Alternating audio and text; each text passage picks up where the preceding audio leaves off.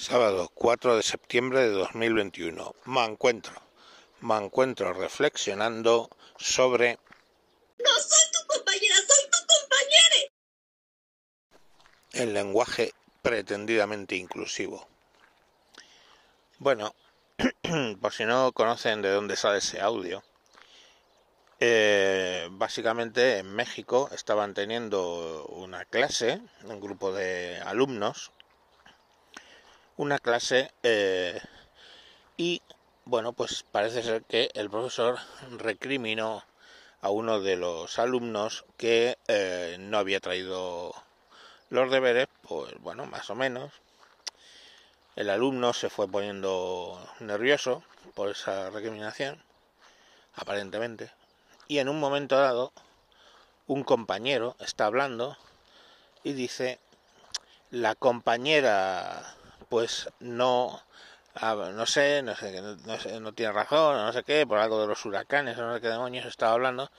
Y según dice la compañera, pues eh, con, en, lágrima viva y en tono histérico, pues se escucha que ella o ello o ella le contesta. No soy tu compañera, soy tu compañera. El compañero enseguida rectifica y dice, bueno, perdón, compañere, no sé qué, y sigue hablando. Eh, el vídeo básicamente se vuelve viral porque es que... Mm, pues lógico, lógico que se vuelva viral. Y eso levanta toda una ola de tema de inclusión en lenguaje inclusivo en México, pues muy importante. Yo quiero hacer un tema, un disclaimer. A mí me hace gracia la tontería esta de lo de no soy tu compañera, soy tu compañere. Yo he tenido ataques de ansiedad, ¿eh? En el año 2010 estaba ya mi matrimonio bastante jodido, la situación en casa no era buena, eh, en el trabajo dependía funcionalmente de un tipo al que luego terminaron echando por robar y su jefe también le echaron por robar. Con lo cual me estaba temiendo que mm, se me iba a asociar con ese tipo de situaciones y iba a acabar en la calle por culpa de estos dos hijos de puta. Eh, en fin, mm, tenía pues temas eh, múltiples, familiares también, digamos de la parte de la familia extensiva, muchos temas. Y bueno, pues llegó un momento en que me dio un ataque de ansiedad, que creía que me estaba muriendo de un ataque cardíaco, que es lo que generalmente piensas que te está dando. Luego ya cuando ya, o sea, la gente que, que realmente haya recibido un, ha tenido un ataque cardíaco sabe que no se parece a un ataque de ansiedad, pero los que no lo han tenido, pues piensan que están teniendo un ataque de cardíaco porque es la opresión en el pecho, en fin, el cuadro de ansiedad. Pero entonces no me hace gracia lo de esta chica con ese toma.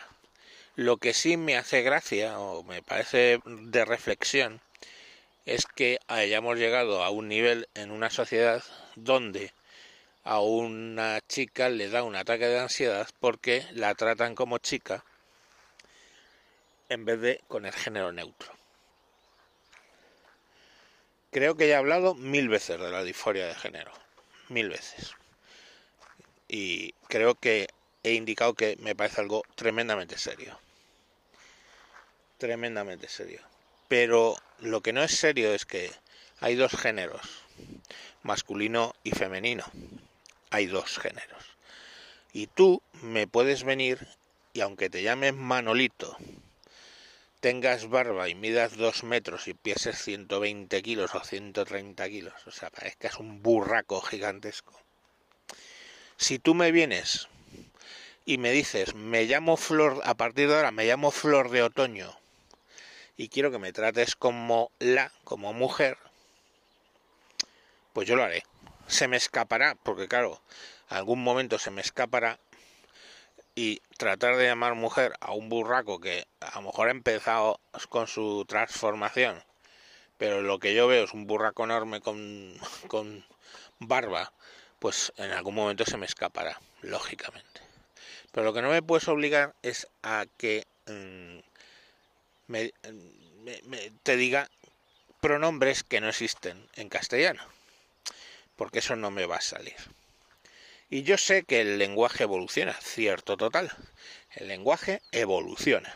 Tanta gente decía mal la palabra albóndiga que ahora en el diccionario puedes encontrar almóndiga. Y como decía el otro día alguien de broma, dice, sí, sí, albóndiga es lo que hacen otros y almóndigas lo que hace mi madre y están muy ricas. Bueno, pues el diccionario lo recoge al cabo de tanto tiempo, pues es que estamos hablando de no 100 años, pero sí decenas y decenas de años en que la gente emplea esa palabra mal y lo pone en el diccionario como una forma inculta de decir albóndiga. Bueno, pues almóndiga, pero eso es una evolución del lenguaje. Lo que no es una evolución del lenguaje es que me venga alguien y me diga, pues a partir de ahora tienes que decir todes, porque si no, eres un poco menos que un inadaptado, un hijo puta, un facha o lo que tú quieras llamarme. ¿Vale? Pues no, no vas a conseguir ese cambio, no vas a conseguir esa evolución, esa evolución. No lo vas a conseguir porque lo que estás haciendo es imponerme, tratar de imponerme, además de muy malas maneras, algo que no ya es que sea minoritario, sino que es que no lo usa absolutamente nadie. Y no solamente eso, sino que se enfrenta totalmente al castellano donde no hay un género neutro. En inglés a las mascotas se les trata con it, ¿no? Con el pronombre it o its, em, porque son neutras. En España lo más parecido y es con cuatro sustantivos, por ejemplo el mar o la mar. Bueno, pues ahí te deja la rara academia que uses un poco el que te parezca y te apetezca. Pero eso básicamente son escasísimos. Y no se inventan un pronombre, lomar o lemar.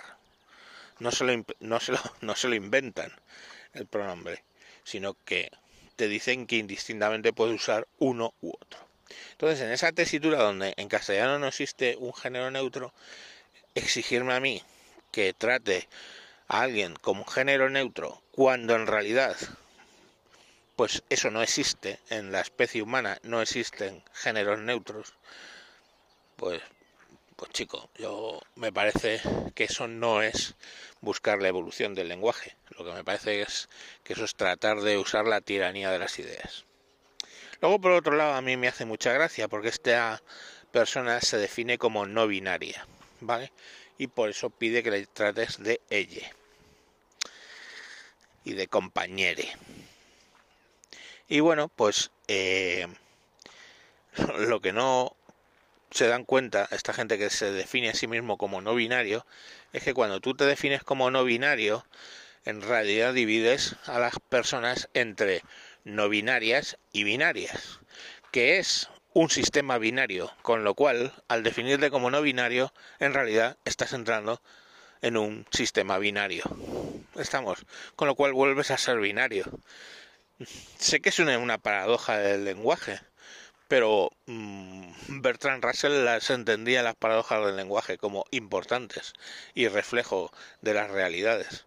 Quiere decir, tú no te puedes definir no binario entra casi en el límite de lo que es la paradoja de Russell, donde hablaba de elementos que no pertenecen a su propio conjunto, pues esto ocurre un poco lo mismo. Pasa a ser el no binario un elemento que no, que no está incluido en su propio conjunto, que es lo binario. Defines como no binario, pero el conjunto vuelve a ser binario, con lo cual tú eres binario. Una paradoja. En fin, paradojas y chorradas aparte, lo que no puedes hacer es imponer de esa manera eh, una cosa. ¿Cómo evolucionará? Bueno, el lenguaje evolucionará incluso hasta para que aparezca realmente un tercer género en castellano a medida de que pongamos por caso se ponga de moda entre los jóvenes utilizar el todes, pongamos por caso, y eso se va utilizando, se va utilizando, y dentro de 40, 50, 100 años esté tan extendido el uso del todes que ya sea de uso común. Y bueno, pues todes hablemes con la puta E sin ser asturianes. Vale. Las vaques pero es que eso, mm, bueno, pues no pasa de un día para otro. Eso pasa cuando el lenguaje realmente evoluciona. Tú no me lo puedes imponer, que es lo que pretenden. Y cuando, claro, lo intentan imponer, pues ya es un tema eh, político y peor me lo pones. Así que, bueno, esto tiene consecuencias. ¿eh? En México ahora se ha desatado una locura al respecto de esto y el otro día, simplemente porque un profesor dijo en la clase, en plena polémica de este tema del compañere, dijo, en castellano solo hay, en español solo hay dos géneros, masculino y femenino, pueden elegir ustedes a cuál quiere que me refieran, pero no me pueden obligar a utilizar un género pretendidamente inclusivo, que no existe. Dijo eso. Y bueno, pues claro, ¿qué pasó? los ofendiditos de turno, que mucho libertad de expresión, pero es libertad de expresión menos que lo que diga no me guste, pues eh, fueron al rector y llegó el punto que no le han echado, pero la universidad ha sacado un documento, un anuncio diciendo que bueno, que por supuesto ellos están eh, inclusivo y no sé qué, papá, pa, como desautorizando en parte al profesor. Mala idea desautorizar a una autoridad, ¿no? Porque entonces ya dejar de ser autoridad. Pero bueno, ahí está. Es la locura, pues como luego el, el famoso compañero que le dijo compañera al de compañere, vaya trabalenguas, ¿eh? Pues sacó un vídeo diciendo, bueno, es que hay que entenderla, porque es que se puso nerviosa. Bueno, perdón, hay que entenderle porque se puso nerviose. O sea, claro, es que de natural, la tía que además tiene, mm, bueno, pues la cara...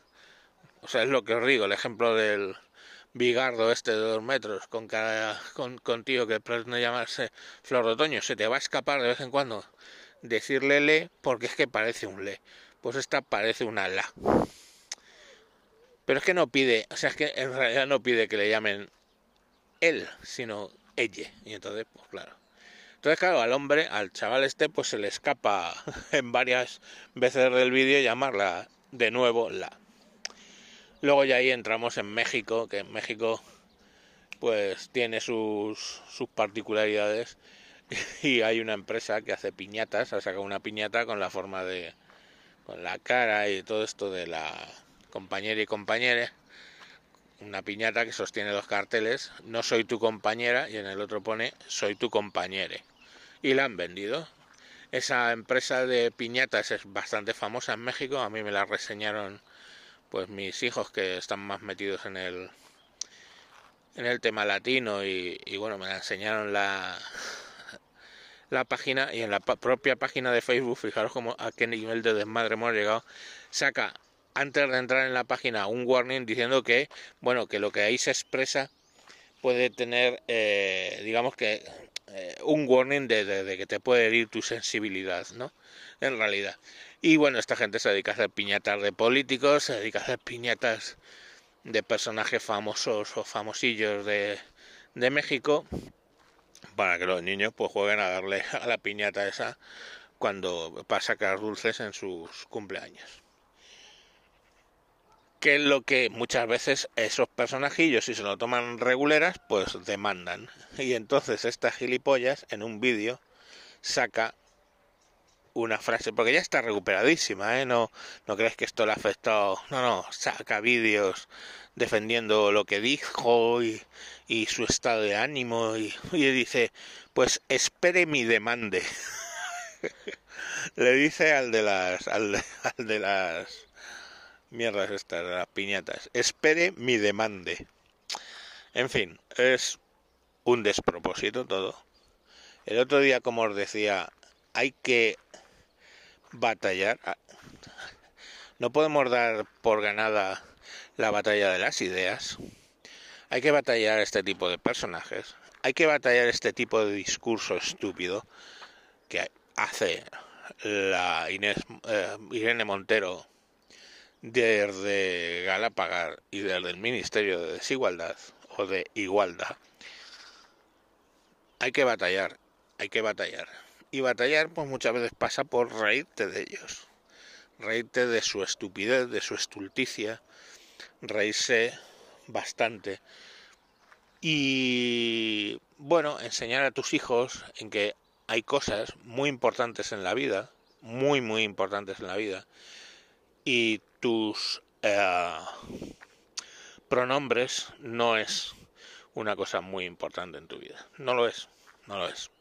Hombre, te puede gustar que te traten de mujer, si eres ese caso en el cual estás convirtiendo tu género de varón a mujer, o viceversa, pero mm, sacando ese caso, que estamos hablando de pocos casos entre 100.000, pues todo eso todo esto es una gilipollez como una catedral que se ha puesto de moda, que la izquierda, carente de actualmente de ideología realmente, pues ha adoptado y pues nada, ahora eh, las teorías de género múltiple y todas estas cosas, pues eh, la, ha adoptado.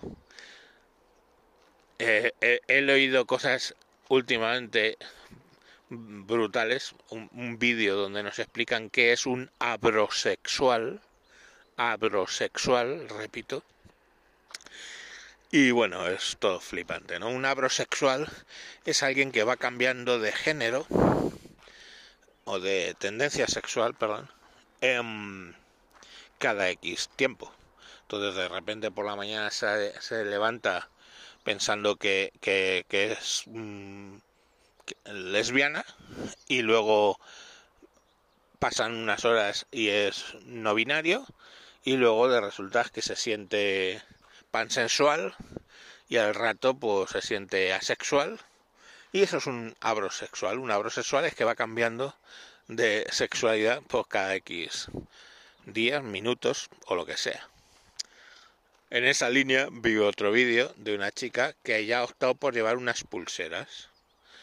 Lleva una tres pulseras. Una pulsera verde, no, amarilla, que si la lleva puesta espera que la llames de ella. Una pulsera verde, que si la lleva espera que la trates como varón. Y una pulsera azul, que cuando la lleva espera que le trates de mujer no, eh, no me acuerdo los colores. Si amarillo definitivamente era el neutro, verde creo que era eh, ella y azul varón o al revés, me da igual. Eso, que ya tiene su cuajo, ¿vale? Se complica, porque la chica toma la decisión, porque vamos, yo digo la chica porque es, es mm, bueno, tú la ves, y es una chica, pelo rizado, gafitas. Bien. Bueno, pues em, la chica ha decidido que también es posible llevar dos pulseras. Entonces explica en el vídeo pues que si lleva la verde y la amarilla, pues la puedes tratar entonces de ella o ella. Si lleva la azul y la amarilla, entonces la puedes tratar en ese momento como él o ella. O si lleva las tres, le puedes llamar ella, ella o ya me he liado. Ella, ello o ella o yo, como tú quieras, la puedes llamar, aparte de gilipollas, gilipolles, porque mm, lleva las tres puestas. Que claro, alguien se cuestionaba, y si no se pone ninguna, pues chico, es asexual, es no tiene género, es no género, es como cojones sea. O sea, fijaros las putas gilipolleces. No soy tu compañera, soy tu compañera. Lo dicho, presentar batalla, reíros si os parece risible, reíros abiertamente de esas ideas utilizar la palabra gilipolles, eh, porque esas ideas no merecen un respeto, no merecen un respeto, manchan hasta la gente que tiene problemas de, como la disforia de género. Entonces, mmm, reíros abiertamente, presentar la batalla de las ideas. Y nada, os dejo, perdón por la longitud del, del programa, pero bueno, creo que merecía la pena. Venga, un saludo y hasta mañana. Adiós.